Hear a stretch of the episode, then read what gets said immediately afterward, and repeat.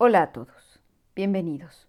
Soy Claudia Tamariz y les invito a que, como Pandora, despierten su curiosidad y abran la caja de la historia detrás de Leni Riefenstahl.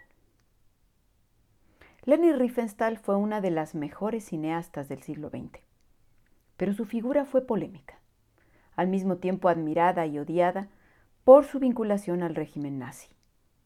Filmó para la cúpula del Gobierno Nacional Socialista diversos documentales propagandísticos y conoció de cerca a Hitler, a quien admiraba. Su cinta sobre el Congreso del Partido Nazi en Nuremberg en 1934 está considerada como el mejor documental de propaganda de la historia y el más efectivo.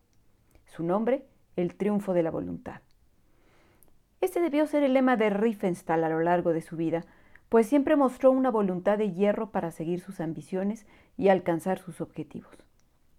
Incluso tras la caída del nazismo en 1945, tuvo que defenderse contra las acusaciones de colaboracionismo con el régimen y supo reinventarse a sí misma para seguir adelante, primero como fotógrafa en África y luego como documentalista de la vida submarina hasta el final de su vida a los 101 años, aunque nunca se libró por completo de la controversia.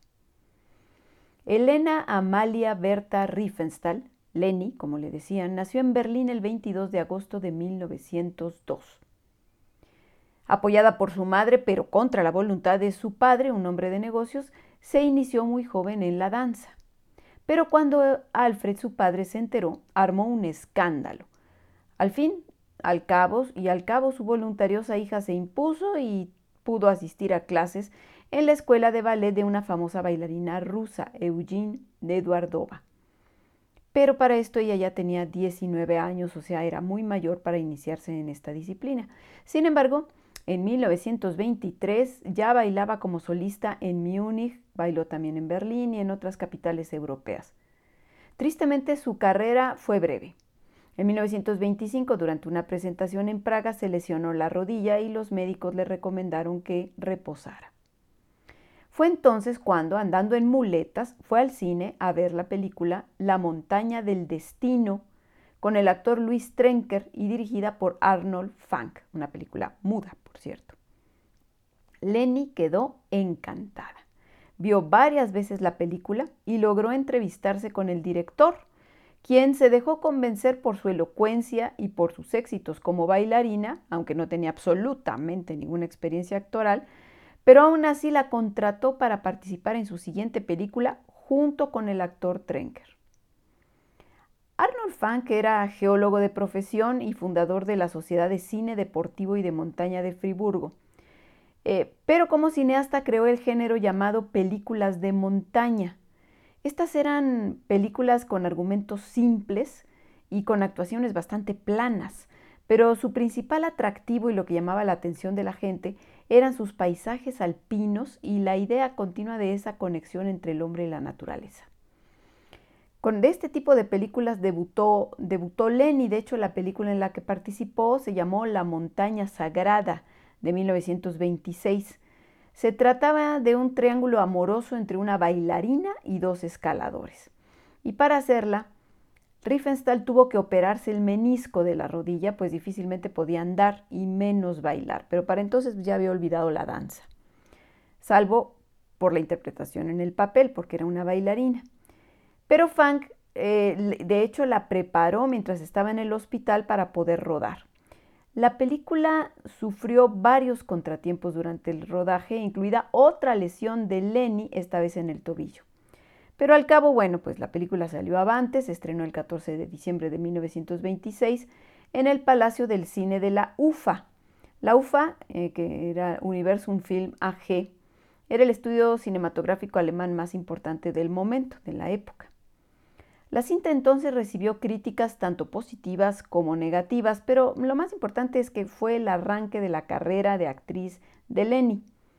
Y no solo eso, ya que durante la filmación el director Funk le enseñó a Riefenstahl los secretos de la dirección cinematográfica y además ella trabajó en un centro de copia en Friburgo donde aprendió las técnicas para el revelado, la copia y el montaje del material cinematográfico, o sea, la edición. La carrera de Leni Riefenstahl como actriz continuó en varias cintas, como por ejemplo El Gran Asalto de 1927, que también era una película de montaña, El Destino de los Habsburgo, La Tragedia de un Imperio, así se llama, de 1928, donde interpretó a María Betzera, amante del príncipe heredero Rodolfo, en una película eh, de poco éxito. Después volvió a, filmar otra de montaña con El infierno blanco de Pispalú de 1929. Todas estas eran películas mudas. Cuando llegó el cine sonoro, Lenny tomó clases de dicción y participó entonces en una o en otra película de montaña, Tempestades sobre el Mont Blanc, y se adaptó perfectamente al, son, al cine sonoro. Fue también una película bien recibida. Sería en 1931 cuando funda una productora cinematográfica para producir sus propias películas. La primera de ellas se llamó La Luz Azul, una leyenda sobre los Dolomitas, en la que también fue la actriz principal. Esta cinta fue premiada con la medalla de plata de la Bienal de Venecia de 1932. La película se exhibió 14 meses en París y 16 meses en Londres. Durante una gira por Alemania presentando justamente su película La Luz Azul, asiste a un acto público de político que en ese momento estaba causando furor en el país. Su nombre, Adolf Hitler. Y ella queda verdaderamente impresionada con el carisma de este personaje. E incluso le escribe confesándole que ha quedado subyugada por su, por su persona y que desea conocerle. Para su sorpresa, recibe respuesta del líder nacional socialista y ambos se encuentran en enero de 1933 poco antes de que Hitler se convierta en canciller de Alemania. Leni queda encantada con el político, incluso hablará después de lo simpático que le pareció, de su carisma, de su sencillez, a diferencia de, sus actuaciones y de lo que proyectaba al frente de un micrófono. Eh, y bueno, pues queda fascinada. En la reunión, Hitler se documenta sobre el trabajo que ha realizado la cineasta y sus planes a futuro. Cuando acaba la entrevista, eh, Lenny sigue con sus planes. De hecho, se va a Groenlandia a filmar otra película bajo la dirección de Fang, en donde ella solo es actriz, que va a ser SOS Iceberg. Al regresar a Alemania, la empiezan a invitar y de hecho se convierte en invitada frecuente a las fiestas y reuniones de los funcionarios del partido nazi. Las participaciones de Riefenstahl en este tipo de reuniones están documentadas. Pero ella va a hablar en sus memorias de otras reuniones privadas que tuvo con Hitler que no pueden demostrarse y que de hecho algunas de ellas son claramente falsas. Es, una, eh, pues son, son, eh, son em, comentarios que ella hace que, que en realidad quién sabe de dónde sacó porque se puede demostrar que no fueron ciertas. Por ejemplo, ella sostiene que que en ese tipo de reuniones privadas con el, con el dictador, le hablaba de, este le hablaba de política o le contestaba preguntas formuladas por ella como la de si creía en Dios o si tenía prejuicios raciales. Y esto es bastante poco creíble porque él no discutía, por ejemplo, de política con mujeres, era bastante misógino.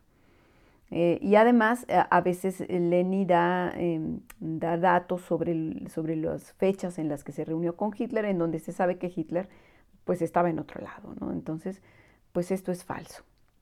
Lo que sí es un hecho es que el Führer se fijó en ella con la intención de aprovechar sus cualidades como cineasta para beneficio de su partido. Él ya había visto para entonces La montaña sagrada y La luz azul, la, luz azul, la película de Lenny, y le reconocía sus cualidades, incluso pensaba que estas cualidades eh, eran idóneas para crear un film sobre, su, sobre el partido, eh, imbuido de poder e incluso de belleza wagnerianos, el que tanto admiraba las obras de Wagner. Eh, con esta intención en mente, manda al director de propaganda del partido, que va a ser Joseph Goebbels, a que sondee la postura política de Leni y que le proponga eh, que trabaje para ellos. Goebbels en ese momento le propone hacer una película sobre Hitler, cosa que a ella le va a entusiasmar. A la postre esta película nunca se filmó y en cambio se le pidió dirigir un cortometraje sobre la reunión, de, la reunión del partido nazi en Nuremberg, eh, que era su, su, congreso del año 1933. La cinta se llamó La Victoria de la Fe. Eh, eh, la, productora fue el Departamento de Cine del Ministerio de Propaganda del Reich y se estrenó en diciembre de ese año, muy aplaudida por los miembros del partido. Al año siguiente el partido vuelve a contactarla y le encarga nuevamente una cinta documental sobre el Congreso que van a llevar a, cabo ese año entre el 4 y el 10 de septiembre. Al principio Lenny piensa en rechazar la oferta porque están pidiendo incluso una película más larga, eh, pero acepta finalmente cuando le, ofrecen darle recursos ilimitados y total libertad artística. Como digo, debía ser una cinta más larga que la anterior, eh, y debía incluir discursos, desfiles, ceremonias, o sea, cosas pues en sí bastante aburridas, y no era una película de acción, eh, por lo que pues requería toda la creatividad de la realizadora, eh, requirió incluso de nuevas técnicas y de nuevas ideas de cómo enfocar este reto, ¿no? Además tuvo que enfrentar varias trabas a pesar de las facilidades que le dieron, porque eh, eso sí, tuvo poco tiempo para preparar el rodaje, apenas dos semanas, y se enfrentó con las, em, con las reticencias de los organizadores del Congreso porque cooperaban, pero a regañadientes. No les gustaba que hubiera cámaras en el Congreso del partido y pues quizá menos que lo filmara una mujer. A pesar de las trabas, Riefenstahl produjo el que ha sido considerado el documental más exitoso, el documental propagandístico más exitoso de la historia del cine, El Triunfo de la Voluntad. 120 colaboradores, 30 cámaras, 4 equipos de sonido, un dirigible para tomas aéreas, 130 reflectores gigantes y una escenografía cuidadosamente diseñada y preparada por el arquitecto del régimen Albert Speer, además de 350 mil participantes, van a dar como resultado 130 mil metros de película, 60 horas de película que tenían que acabar prácticamente en dos, dos horas de documental. Y lo logra. Con una estética impactante, empleando técnicas nuevas o ya conocidas pero de forma innovadora, por ejemplo, las cámaras móviles eh, ya, ya habían sido empleadas antes, pero ella las coloca en el podio de los oradores, y Hitler fundamentalmente y de otros oradores, con un sistema de rotación para darle vida a esos monótonos discursos, eh, colocando también para estas cámaras móviles en pequeños elevadores en los mástiles de las banderas que los elevaban hasta 38 metros de altura, o haciendo que se deslizara la cámara desde zonas altas hasta los hombres que desfilaban en la parte baja empleando para ello escaleras de bomberos. Eh, o incluso eh, también recurrió a captar la misma escena de la forma más variada posible o a em, captar a los miles de participantes desfilando tomados desde lo profundo de un foso a emplear reflectores, luces y antorchas de magnesio para grabar imágenes nocturnas de gran impacto. O sea, no escatimó recursos y tampoco escatimó en creatividad. Eh, y justo esta creatividad y ese afán de experimentación hicieron posible que creara una obra maestra. De hecho, las imágenes del triunfo de la voluntad, que la cinta, son las que nos vienen a la mente cuando pensamos en el, en el Tercer Reich y en el poder de su líder sobre sus disciplinados correligionarios, porque ha sido usada en múltiples documentales sobre eh, los nazis eh, en, en Alemania. Esta cinta, de hecho, va a ser una de las evidencias más importantes usadas por los aliados cuando terminó la guerra para acusar a Leni Riefenstahl de colaboracionista en los juicios contra los nazis que emprendieron en 1945. La cineasta se defendió sosteniendo que únicamente documentó un evento de partido y que incluso lo hizo un tanto forzada. Pero es evidente que con sus técnicas de filmación y edición cumplió un objetivo de propaganda. Sus contrastes de luz y sombra, sus originales tomas, esa forma de enfocar cada parte fueron herramientas importantísimas para destacar pues tanto los símbolos como los valores que el partido y el líder querían comunicar y querían comunicar tanto a sus adeptos como a sus enemigos. Así Riefenstahl va a conseguir poderosas imágenes para cautivar a las masas, pero también para atemorizar a sus enemigos, donde se exalta al líder como encarnación del pueblo alemán, de una raza superior. Evidentemente, pues obviamente Hitler y sus colaboradores, incluido el ministro de propaganda Goebbels, quedaron plenamente satisfechos. Leni Riefenstahl va a publicar después una especie de diario del rodaje y curiosamente en, esa, en ese diario va, a haber más imágenes de ella en pleno rodaje que el, del mismo Führer, o sea, va a destacar todo el tiempo su papel en el rodaje. Y este documento, pues después va a refutar sus afirmaciones de que hizo el documental obligada, ¿no? Y sin gran entusiasmo, pues eso es bastante falso. Con el triunfo de la voluntad, por cierto, Hitler es quien le pone este nombre al, al documental, Leni Riefenstahl se va a hacer internacionalmente famosa. Incluso se le van a rendir honores en la Exposición Mundial de París de 1937, obteniendo la medalla de oro de manos del mismísimo presidente francés Edouard Daladier.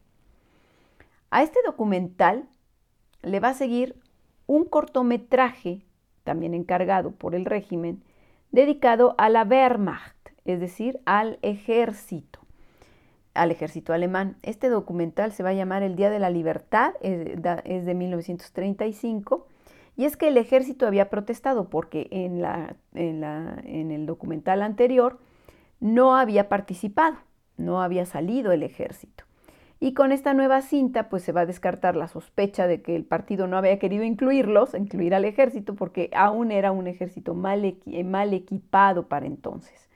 Los generales habían protestado y de alguna manera este otro documental, que era en este caso un cortometraje, El Día de la Libertad, eh, pues reparaba esa, esa falta de no haberlos incluido. Poco después eh, de esto, el comité organizador de los onceavos Juegos Olímpicos que se iban a llevar a cabo en Berlín entre el 1 y el 16 de agosto de 1936 solicitó a Leni Riefenstahl rodar una película sobre los mismos. Al principio ella dudó, porque algunos años antes, en 1928, eh, su, este, el director Funk, que era quien le había enseñado todos los secretos, había fracasado con la filmación de los Juegos Olímpicos de Invierno en San Moritz. Pero bueno, Lenny lo, lo, pensó más, reflexionó sobre ello y llegó a la conclusión de que, pues si quería triunfar, no debía su documental ser un mero registro de las competencias olímpicas, sino que debía haber una idea atrás de él, debía tratar de filmar lo que sería el ideal olímpico, eh, traspasando o trascendiendo desde la antigua Olimpia hasta los modernos Juegos, ¿no? pero el ideal olímpico del hombre eh, eh, que debe ser cada vez más rápido, más fuerte, más alto, ¿no? y debe, lograr logros más de mayor altura. Bueno, la cinta finalmente se llamó Olimpia Constaba de dos partes, la fiesta de los pueblos y la fiesta de la belleza. Empleó 35 cámaras y diversos teleobjetivos, 60 operadores trabajando y otra vez métodos experimentales y revolucionarios para la época. Otra vez cámaras en movimiento para seguir a los atletas, fosos en los estadios para filmar los saltos, cámaras aéreas y hasta una cámara subacuática para filmar los clavados, cosa que hoy pues es, muy común, pero que bueno, va a ser tomada de estas ideas revolucionarias de Leni Riefenstahl. El resultado final, 400 kilómetros de material fílmico que te redujeron a 100, después de un trabajo de edición que le va a llevar a ella dos años de retiro trabajando sola, porque Leni no solo dirigía y escribía los guiones, también editaba las películas. Meticulosa y obsesiva, en ocasiones sacaba de quicio a, Joseph Goebbels, era el encargado de la financiación y la supervisión de los proyectos como ministro de propaganda. Lenin incluso varias veces mencionó que el ministro la odiaba, perturbaba su trabajo y, la acosaba sexualmente. Pero en los diarios de Goebbels no, no registra que tuviera ninguna animosidad contra la realizadora. Sí, impaciencia, la impacientaba terriblemente. Llegó a escribir, la señorita Riefenstahl me viene con sus histerias. No se puede trabajar con esa mujer desenfrenada. Ahora quiere medio millón más para su película y su negocio apesta como nunca. Me muestro gélido, ella llora. Es la última arma de las mujeres, pero conmigo no funciona. Debe trabajar y mantener un orden. Bueno, pero a pesar de los roces, Leni Riefenstahl fue plenamente apoyada por el régimen que monopolizaba la producción cinematográfica en momentos en que a otros cineastas se les negaban estos recursos. Leni proyectó Olimpia de forma privada para algunas personalidades nazis el 24 de noviembre de 1937, pero su estreno en salas se vio obstaculizado porque coincidió con la entrada del ejército alemán a Austria en el famoso Anschluss, cuando mm, se, se, anexionan Austria a Alemania. Y Lenin narra que para obtener la fecha, el permiso para la fecha de estreno, fue siguiendo a Hitler a Austria y lo encontró en el Tirol y con él se entrevistó para solicitarle una fecha. Nuevamente es una de esas anécdotas que inventa en sus memorias, porque se sabe que Hitler jamás pasó por el Tirol. Bueno, el, hecho es que al final la película se va a estrenar el día del cumpleaños del Führer, el 20 de abril de 1938. En 1939, la cineasta va a recibir la medalla de oro del Comité Olímpico Internacional y también va a hacerse merecedora del premio a Mejor Película Extranjera en el Festival de Venecia.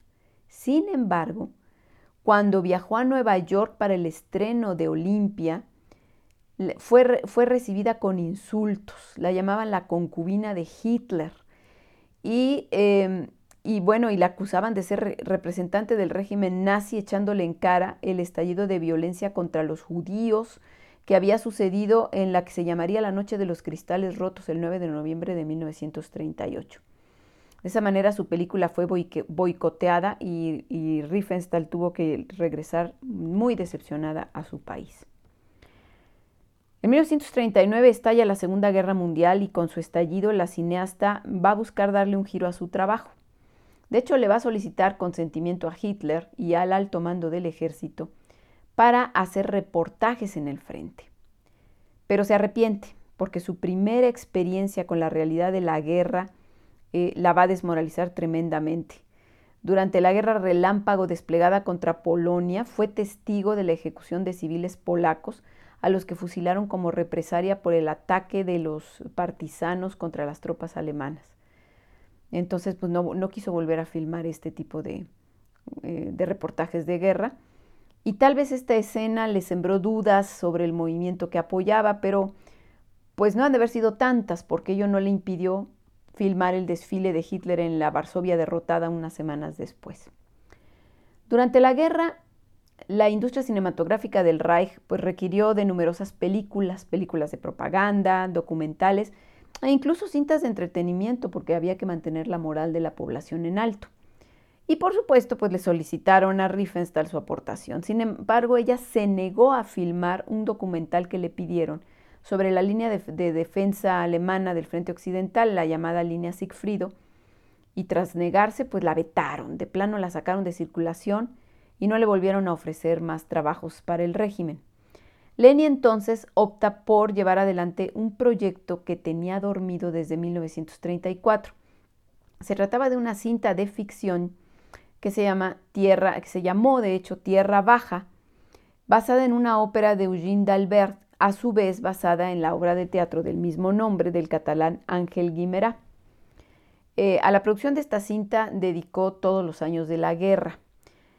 El Ministerio de Propaganda de Goebbels la toleraba, pero de, no la apoyaba, no le dio recursos y llegó incluso a obstaculizarla. Por ejemplo, le derribaron el set en donde recreaba la Alhambra, el Palacio de la Alhambra, que estaba montado en los estudios Walsberg, porque alegaron que ellos requerían espacios, el Ministerio de, Propaganda requería espacio para filmar una película más importante para el Reich y le demolieron su set.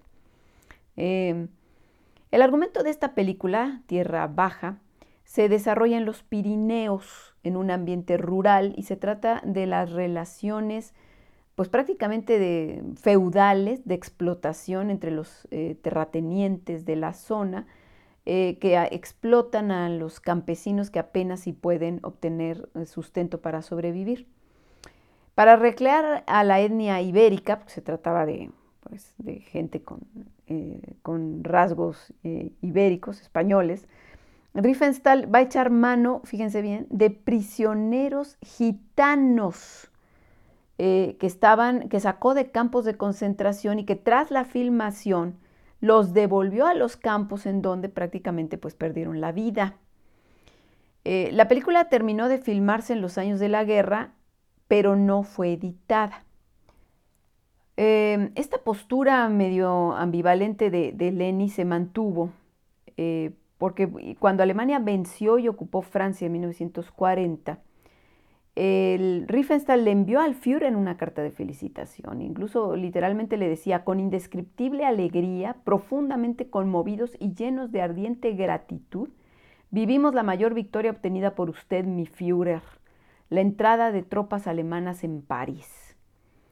Eh, de hecho, cuando cambien las tornas y ella se vea en el banquillo de los acusados, dirá que esta carta fue su forma de expresar su alegría porque, porque tras de esto iba a venir la paz, o sea, estaba, estaba alegrándose de que seguro seguiría la paz. entonces fue su forma de, de justificarse. En plena guerra, esto es en 1944, Lenny va a contraer matrimonio con Peter Jacob, un capitán de cazadores de montaña eh, que le había sido de hecho infiel más de una vez en sus cuatro años de noviazgo. Eh, tras la boda, Hitler recibió a la pareja y esa será la última vez que ella lo, vea, ¿no? Se encuentre con él.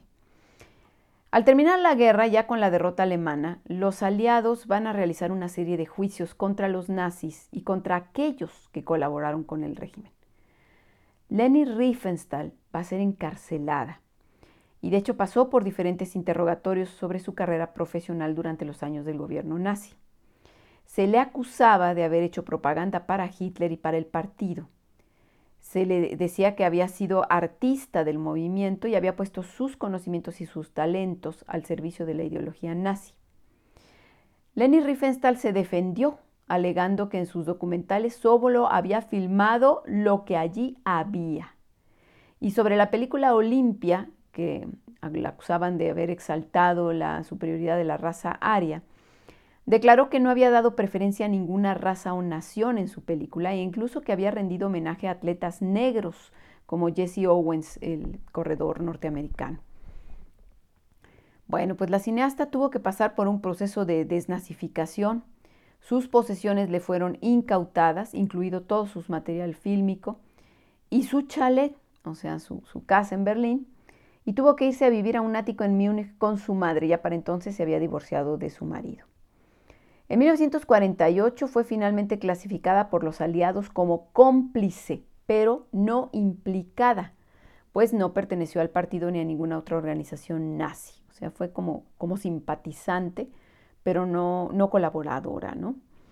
Eh, no fue además inhabilitada como cineasta, cosa que sí le sucedió a otros, eh, sí sucedió en otros casos, y por tanto pues planeó seguir adelante con su vida. Lo que no contaba era con el rechazo de la opinión pública porque le empezaron a acusar de amante de Hitler, de amiga de Goebbels y de simpatizante del régimen nazi. Incluso su antiguo coestrella de la película Montaña Sagrada, Luis Trenk, para entonces había falsificado un diario de Eva Braun, la amante de Hitler, en la que ella, según, el diario narraba orgías que se hacían entre los eh, jerarcas nazis y en la que Leni participaba bailando desnuda eh, para Hitler. ¿no? Bueno, estas fueron algunas de las acusaciones que pesaron en su contra. Riefenstahl, de hecho, pues tuvo que pelear en tribunales por su reputación y por los derechos de sus películas que incluso estaban circulando de manera pirata. Eh, finalmente, pudo estrenar Tierra Baja en 1954, pero la película no tuvo ningún éxito eh, ya estaba pues fuera de época, y en cambio la metió en otra controversia porque la comunidad gitana la acusó de emplear presos de los campos de concentración como extras de manera de esclavos y de haberlos regresado sin, haber, em, sin haberlos defendido, sin haber eh, intercedido por ellos. Este, y bueno, ella después afirmaría que, que, que no los habían matado, que ella los había visto tras la guerra, cosa que pues difícilmente era cierto. Em, bueno, Leni siguió trabajando, pero pues ya había sido condenada por la opinión pública, lo que hizo que sus proyectos entre 1950 y 1964 nunca pudieran llevarse a cabo. A los 60 años decidió empezar de nuevo, cambiando de giro. Ya no se dedicó a la cinematografía, sino a la fotografía documental e inició un proyecto de reportaje sobre una tribu de Sudán, los Nuba, un grupo que no había sido hasta ese momento contaminado por la civilización. Para ello trabajó con el fotógrafo Horst Kettner, 40 años más joven que ella, que se convirtió en su pareja sentimental. Para variar, una gran artista, su trabajo fue excelente, se publicó su reportaje en dos volúmenes, alcanzando un éxito internacional. Pero las imágenes de esos cuerpos atléticos de los, de los Nuba volvieron a recordarle a la gente y a la opinión pública el documental sobre los Juegos Olímpicos y volvieron a inflamar la discusión sobre su involucramiento con los nazis, pues se decía que con, que con este reportaje había resucitado la estética, el arte de su época nazi, este glorificar la belleza de la barbarie. Pues aún así, pues su trabajo fue declarado el mejor trabajo fotográfico de 1975 por el Art Directors Club. Pero Riefenstahl prefirió dar otro giro a su labor, ya no metiéndose con, seres humanos, prefirió eh, eh, la fotografía submarina y a los 72 años aprendió a bucear y aplicó su genio en capturar impresionantes imágenes de la flora y la fauna marina. Finalmente fallece en 2003 a los 101 años. Leni Riefenstahl escribió sus memorias a los 80 años y estas fueron publicadas en 1987, en 1990 y en 1992. Por supuesto, se convirtieron en un bestseller. En ellas negó que perteneciera al partido nazi y que fuera antisemita, y siguió defendiendo su ignorancia y su ingenuidad ante las atrocidades cometidas por el régimen al que sirvió. Incluso llegó a negar el holocausto, y nunca pidió disculpas por el importantísimo papel que jugó en el programa propagandístico nazi. Ella solo miró, filmó y montó películas, según dice. Pero más allá de la controversia que despierta su persona, Leni Riefenstahl fue sin duda una gran artista de la cámara. Sus innovaciones marcaron al cine que vino tras ella. El triunfo de la voluntad es considerada la mejor película de propaganda de la historia y Olimpia una de las 10 mejores películas del mundo. Leni fue sin duda la cineasta más brillante del siglo XX. Si les gustó este podcast, síganme en mis redes sociales como La Caja de Pandora Historia. Gracias.